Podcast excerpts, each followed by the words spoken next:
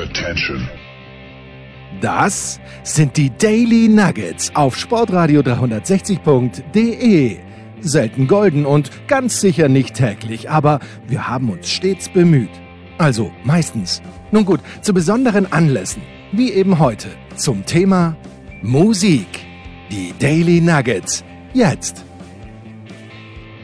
Ein herzliches Willkommen zu Musikradio 360 diese Woche befassen wir uns tatsächlich mal mit einem Hörertipp. Ja? Also ab und zu höre ich dann mal auf die Hörer und äh, lass mich inspirieren. Martin Mooshammer hat sich vor ein paar Wochen gemeldet, hat gemeint, naja, ihr kommt ja von der Plattform Sportradio 360, warum denn nicht mal Songs über Sport? Und natürlich gibt es da genug Auswahl. Äh, dann habe ich gedacht, machen wir doch einfach mal eine Sendung mit sechs Songs, die äh, sich mit Sport im weitesten Sinne befassen. Und jetzt gehe ich mal gleich vorweg und sage, beim ersten Lied wird gleich geschummelt, weil das ist kein Song über Sport, aber eine Band, die nennt sich Tennis oder sagen wir ein Duo. Das ist ein äh, Duo aus dem US-Bundesstaat Colorado. Zwei Mitglieder, ein ähm, Ehepaar, Elena Moore und Patrick Riley. Die gibt es insgesamt seit 2010. Äh, Als dieses Duo Tennis 2011 kam äh, das erste Album raus. Es ist sogar ein Album veröffentlicht worden namens Swimmer im Jahr 2020 und darauf ist auch noch ein Song namens Runner, den ich mit meinem Nachnamen ja eigentlich hier an dieser Stelle spielen müsste.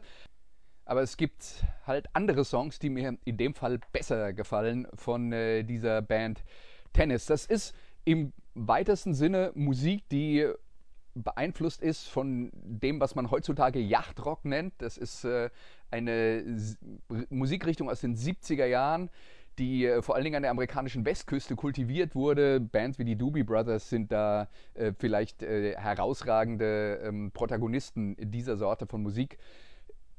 Das ist, wie gesagt, ähm, inzwischen mit einem Titel ähm, versehen worden in den letzten zehn Jahren. Da gibt es Sampler zu diesem Thema. Ähm, das ist äh, tatsächlich eine Musikrichtung geworden, auch wenn man da in den 70er Jahren so ein bisschen abfällig drauf geschaut hat, vor allen Dingen, wenn man Rockmusik mochte, das war halt so sehr geleckt und äh, klang halt nach äh, Segeltörn. Und da sind wir dann auch wieder bei, ähm, beim Duo Tennis, denn äh, die haben nachdem sie ihre Uni abgeschlossen haben, äh, acht Monate lang eine Segelexpedition unternommen und die Songs auf ihrem ersten Album haben sich tatsächlich dann auch mit den Erfahrungen auf dieser Segelexpedition befasst. Also da ist schon Sport an allen Fronten mit dabei. Ob man jetzt Segeln unbedingt im klassischen Sinne als Sport äh, versteht, ist dann natürlich wieder eine andere Sache. Also wir hören jetzt äh, das Duo Tennis mit dem Songs Origins, mit dem Song Origins aus dem Album Young and Old. Bitteschön, hier ist Tennis.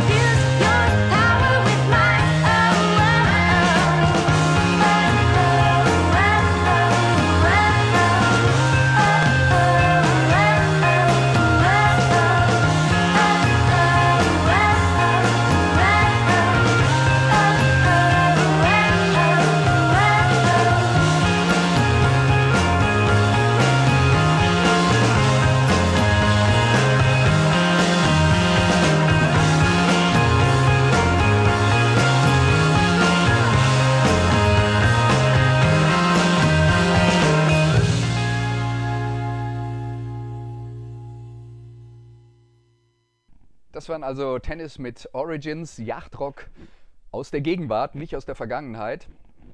Jetzt kommen wir zu einer ganz anderen Art von Musik, sozusagen gleich zum Gegensatz von Yachtrock, weil bei Musikradio 360 geht es ja auch darum, die gesamte Bandbreite der Musik zu präsentieren. Und wir machen jetzt weiter mit Punkrock, also zumindest eine Band, die aus der Punkrock-Szene kommt, die nennt sich 999 und äh, das ist tatsächlich eine, die meinen Musikgeschmack ähm, persönlich stark geprägt hat und schuld äh, daran ist mein Cousin aus Berlin, äh, den ich äh, mit ungefähr 13 Jahren irgendwann mal bei meinen äh, Großeltern getroffen habe. Da haben wir ein äh, paar Tage zusammen verbracht und da hat er genauso wie ich gerade angefangen habe, intensiv Musik zu hören und hat eine Kassette mitgebracht mit, mit Musik, die ihm gefällt und das war eben Punkrock.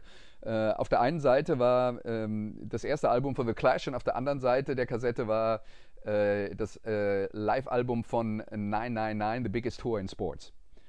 Und ähm, ja, das waren dann halt Sachen, die wir da rauf und runter gehört haben, die ich dann anschließend auch rauf und runter gehört habe, habe mir das dann selber kopiert. Ja, ähm, Home Taping is Killing Music hieß damals der das Motto, äh, Streaming is Killing Music, äh, das war damals noch nicht akt aktuell.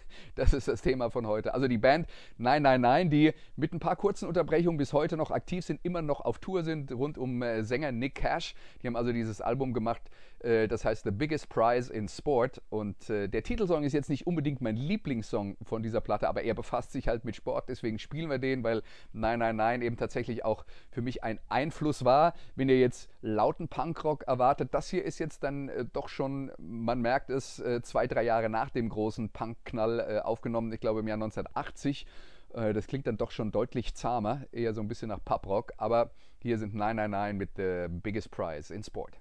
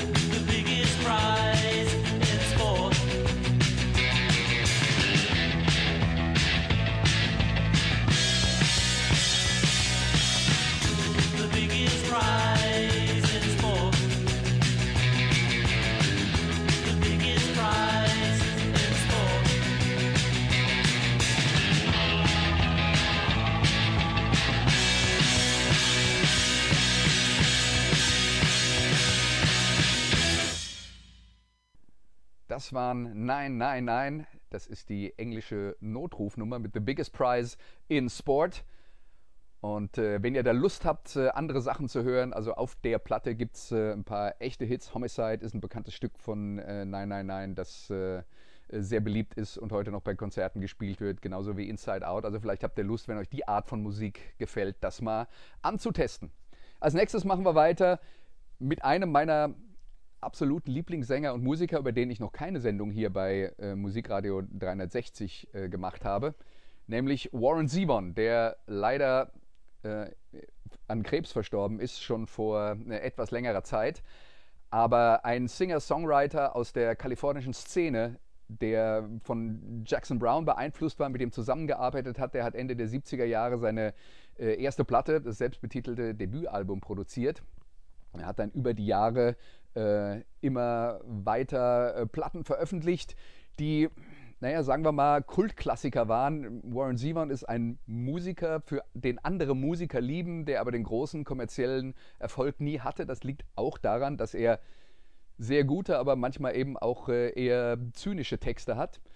Und äh, Leute, die gerne Romantik transportiert bekommen von Musik, die werden mit Warren Zevon nicht glücklich werden, zumindest wenn sie die englischen Texte verstehen. Aber äh, grob gesagt, Jackson Brown, Neil Young, äh, mit dem er auch dann später zusammengearbeitet hat, irgendwo so zwischen diesen beiden Polen bewegt sich die äh, Musik von, äh, von Warren Zevon. Ich liebe sie.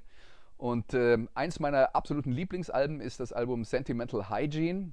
1987 erschienen. Das war dann schon, nachdem der erste Hype um Warren Zion abgekühlt war, da war er dann schon nicht mehr bei der ganz großen Plattenfirma. Und äh, man hat gemerkt, dass er also so an eine Grenze gestoßen ist, wie weit es mit der Popularität für ihn dann tatsächlich gehen kann. Aber äh, enthält einige seiner besten Songs und Warren Zevon ist auch sehr äh, sportaffin gewesen, hat zum Beispiel einen Song über Eishockey geschrieben. Äh, der nennt sich Hit Somebody, also hau jemanden um, in Klammern der Hockey-Song, der Hockey-Song, also der Eishockey-Song. Ähm, also um das zu erklären, Hockey auf Englisch ist halt Eishockey, weil das Hockey, was wir auf Deutsch kennen, also das Feldhockey, das ist da hm, eher unbekannt. Aber Warren Zevon war auch Boxfan und er hat äh, einen Song geschrieben über den äh, Leichtgewichtkämpfer Boom Boom Mancini. Ray heißt er eigentlich äh, korrekt. Ray Mancini, also wie gesagt ein Leichtgewichtskämpfer, der 34 Mal äh, gekämpft hat und äh, in dieser Zeit 29 Siege davongetragen hat, 23 davon äh, durch KO. Er war aktiv von 1979 bis 92, war Weltmeister im WBA Leichtgewicht von 82 bis 84 und über den hat Warren Simon einen Song geschrieben, der nennt sich Boom Boom Mancini, also der Spitzname äh, von Ray Mancini, dessen Vater auch Boxer war. Der hatte auch schon den Spitznamen Boom Boom. Ähm, also Schlagkraft war eine seiner Qualitäten. Und was darin angesprochen wird, ist ähm, ein Kampf, den äh, Ray Mancini äh, bestritten hat, und zwar 1982 gegen den äh, südkoreanischen Herausforderer Duk Koo Kim. Und der südkoreanische Boxer, der hatte tatsächlich Schwierigkeiten, auf das äh, erforderliche Gewicht zu kommen. Also er musste abnehmen, um äh, kampffähig zu sein im äh, Leichtgewicht äh, vor, dem, äh, vor dem Kampf. Und äh, der Kampf ging dann bis in die 14. Runde. Mancini gewann durch technischen K.O. Und kurz nach Ende des Kampfes ist Kim zusammengebrochen, ins Koma gefallen, weil er weil er äh, Hämatome am äh, Gehirn äh, erlitten hat und ist dann auch tatsächlich vier Tage später gestorben. Und das hat bei Mancini, bei Mancini eine schwere Depression ausgelöst. Er ist dann nach Südkorea gereist, war, ähm, äh, war dann auch bei der Beerdigung mit dabei, hat aber wirklich Probleme gehabt, äh, weil dann Leute auf ihn zugekommen sind und sagen, bist du nicht der Mann, der äh, Duku Kim getötet hat? Und äh, das äh, würde ja jedem Menschen äh, richtige Probleme äh, bereiten. Er hat eine ganze Weile gebraucht, um dann wieder in den Boxkampf zu, äh, in den äh, Boxsport zurückzukehren. Kommt noch dazu, dass sowohl Kims Mutter drei Monate nach dem Kampf Selbstmord begangen hat und der Schiedsrichter des Kampfes, Richard Green, 1983 ebenfalls Selbstmord begangen hat. Also eine ganz tragische Geschichte, ähm, die Ray Mancini als einer der Beteiligten, der natürlich nicht schuld ist an der Situation, weil er mm, ist der Boxer in einem Kampf, sein Job ist es, den äh, Kampf zu gewinnen. Leute von außen müssen draufschauen, äh, dass der andere Gegner kampfbereit ist und ihn den Kampf möglicherweise früher abbrechen, wenn man eben merkt, dass äh, das nicht der Fall ist. Ja, also eine, eine ganz bittere Geschichte an allen Fronten und als Folge davon hat die äh, WBC damals dann auch äh, die Titelkämpfe auf äh, höchstens zwölf Runden reduziert. Wie gesagt, dieser technische K.O. kam in der 14. Runde gegen Doku Kim. Also das äh, die eine Geschichte, die in diesem Song von Warren Zevon mit aufgegriffen wird.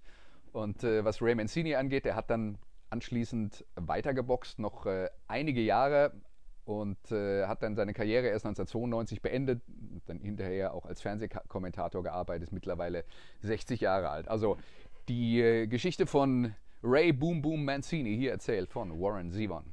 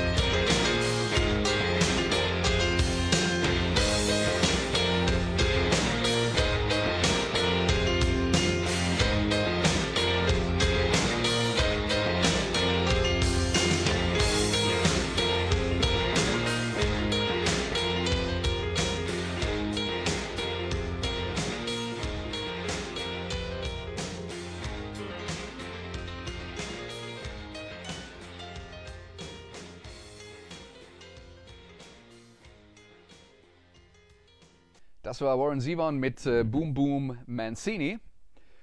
Und jetzt geht's weiter mit Meatloaf und einem Album, nämlich sein großes Album Bad Out of Hell, der ganz große Erfolg Ende der 70er Jahre. Die Songs geschrieben von Jim Steinman, die Platte produziert von Todd Rundgren, über den wir ja neulich schon mal eine Sendung gemacht haben, wo ich dann auch schon ein Lied von äh, Meatloaf von diesem Album gespielt habe, nämlich den Titelsong. Aber das äh, wahrscheinlich populärste Stück von äh, Meatloaf auf diesem Album heißt äh, Paradise by the Dashboard Light. Also das ist ähm, auf Deutsch äh, das Paradies gesehen durch das äh, Licht am Armaturenbrett. Also es geht nur indirekt um Sport.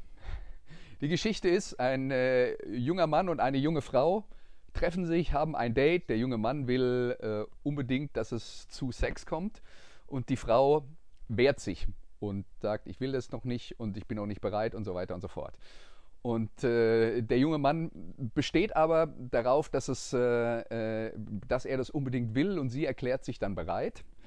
Und während das passiert, gibt es eine Radioreportage, die tatsächlich in diesem Song vorkommt, von einem Baseballspiel. Und in diesem Baseballspiel, ähm, das ist jetzt vielleicht nur verständlich für alle, die sich einigermaßen mit Baseball auskennen. Bei Baseball geht es ja darum, dass man Spieler ähm, von einer Base auf die nächste bewegt und äh, wenn man die, die äh, vier Bases einmal umrundet hat, äh, dann punktet man. Und so wie der Spieler in diesem Baseballspiel Schritt für Schritt von Base zu Base sich nach vorne arbeitet, so arbeitet sich auch der junge Mann im Auto bei seinem Versuch, Sex zu haben, mit seinem Date äh, nach vorne, um dann am Ende zum Erfolg zu kommen. Nachdem äh, die Frau ihm dann sagt, okay, aber nur, wenn du mir schwörst, dass du mich liebst, dass du mich heiratest und den Rest deines Lebens mit mir verbringst. Und der junge Mann kommt dann also zum Ziel, er hat Sex mit der Frau, aber er hat ja nun versprochen, dass er für den Rest des Lebens mit ihr zusammenbleibt. Und äh, das Ende vom Lied ist dann, äh, dass der Chor dann immer wieder singt. Und jetzt bete ich, dass das Ende aller Tage möglichst schnell kommt, weil ich habe mir da was eingehandelt, das wollte ich eigentlich gar nicht haben. Also so kann es laufen und das ist die Geschichte von Paradise bei der Dashboard Light. Hier ist Meatloaf.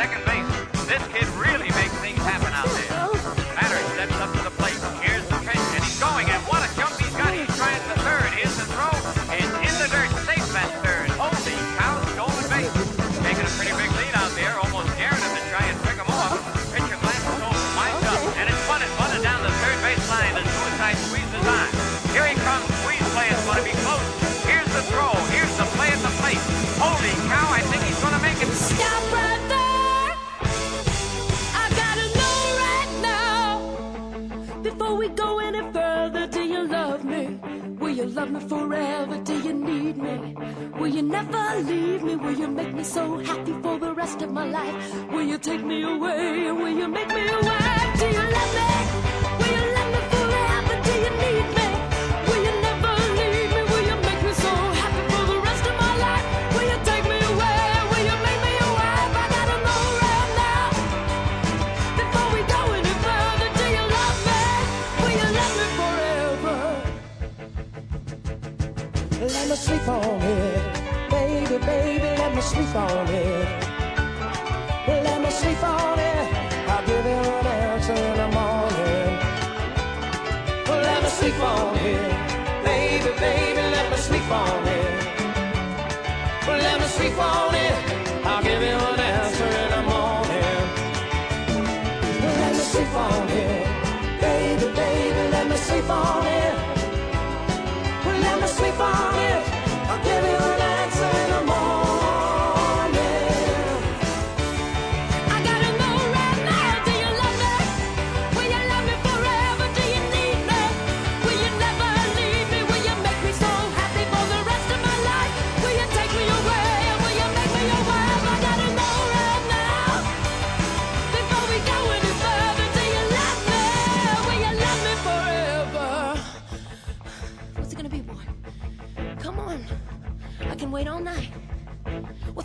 Boy? Yes or no? What's it gonna be, boy? Yes or no? Let me sleep on it. Baby, baby, let me sleep on it. Well, let me sleep on it.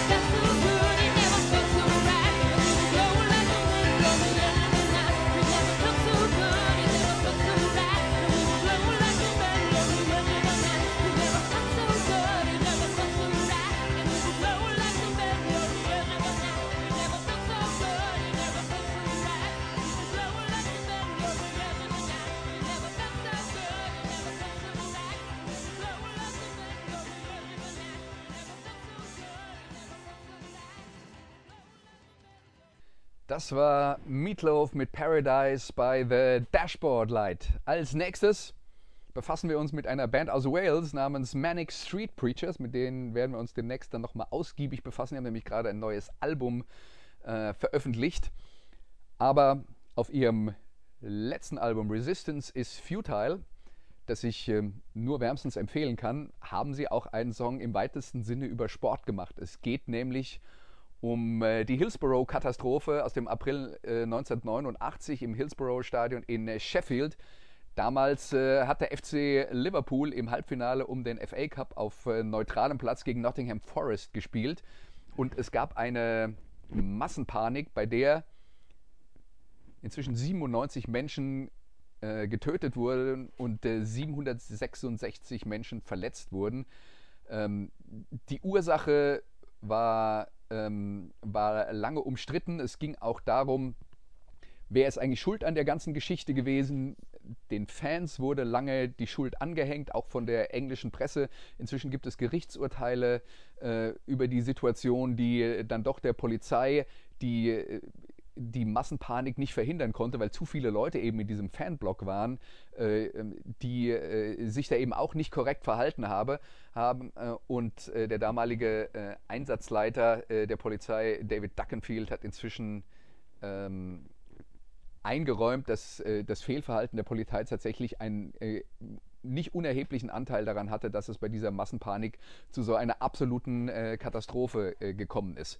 Und die Manic Street Preachers befassen sich jetzt halt in de diesem Song, den wir jetzt hören, der heißt Liverpool Revisited, ähm, befassen sich also mit den äh, Auswirkungen dieser Hillsborough-Katastrophe und das ist im englischen Fußball eine Geschichte, die wirklich jeder kennt und auch in äh, Deutschland sind ja die meisten äh, damit vertraut. Es geht also um die damals noch 96, inzwischen ist ein 97. an den Folgen äh, verstorben, äh, 96 Toten von Hillsborough, die auch dann ein geflügeltes Wort ge äh, geworden sind äh, in, äh, in England und in Fußballkreisen. So, hier sind dann also die Manic Street Preachers mit Liverpool Revisited. As I wake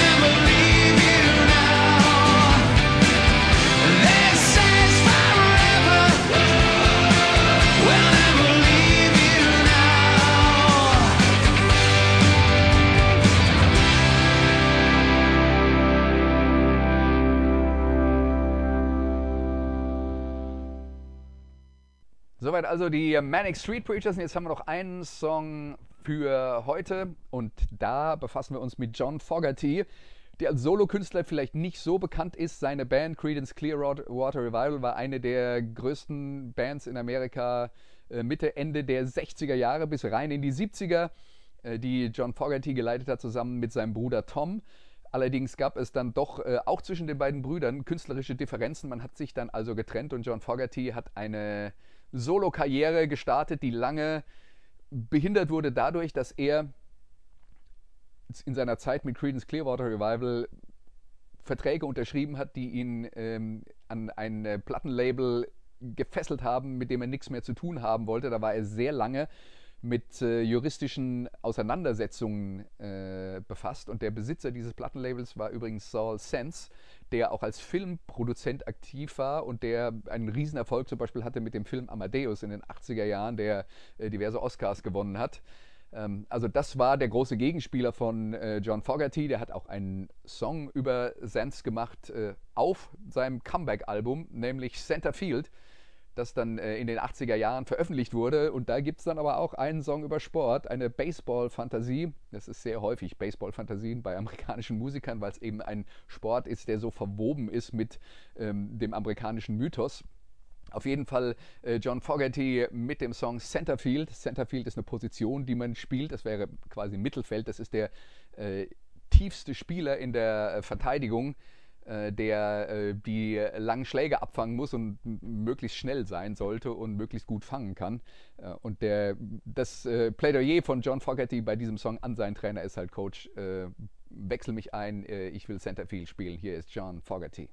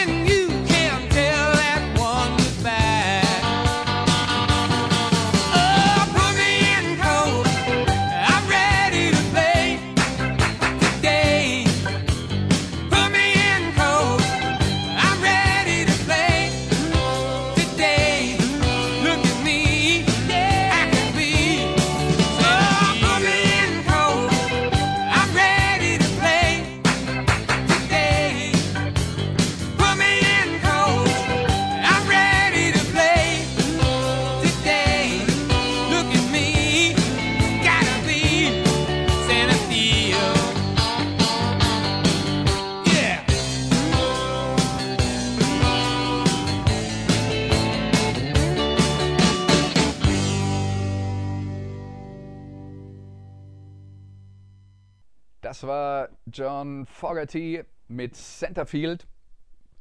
Ganz wichtiger Musiker für ähm, die Entwicklung der Rockmusik in den USA. Die Hits mit Creedence Clearwater Revival, Hey Tonight, Bad Moon Rising. Also es gibt eine Latte, eine Best-of von Creedence Clearwater Revival kann man sich auf jeden Fall mal anhören. Und äh, wenn man ab und zu mal Radio hört, kennt man äh, auch das meiste davon, zumindest wenn man ab und zu mal Radio hört, das eben auch ältere Sachen spielt, aber das, ist, äh, das sind alles Songs, die den Kanon des äh, Rock äh, aufgenommen wurden.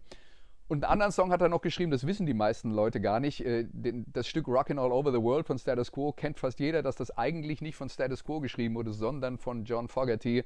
Wissen dann doch eher nur die wenigsten. Aber das ist nur eine kleine Info am Rande. John Fogerty, Creedence Clearwater Revival. Ähm, wenn ihr da Lust habt, euch musikalisch weiterzubilden, das äh, würde ich auch empfehlen. Und dann sind wir am Ende für heute. Ich hoffe, Martin Mooshammer ist mit der Auftragsarbeit zufrieden. Und äh, wenn ja, dann würde ich mich freuen. Ansonsten gibt es nächste Woche wieder eine neue Folge von Musikradio 360 und bis dahin sage ich Tschüss und macht's gut.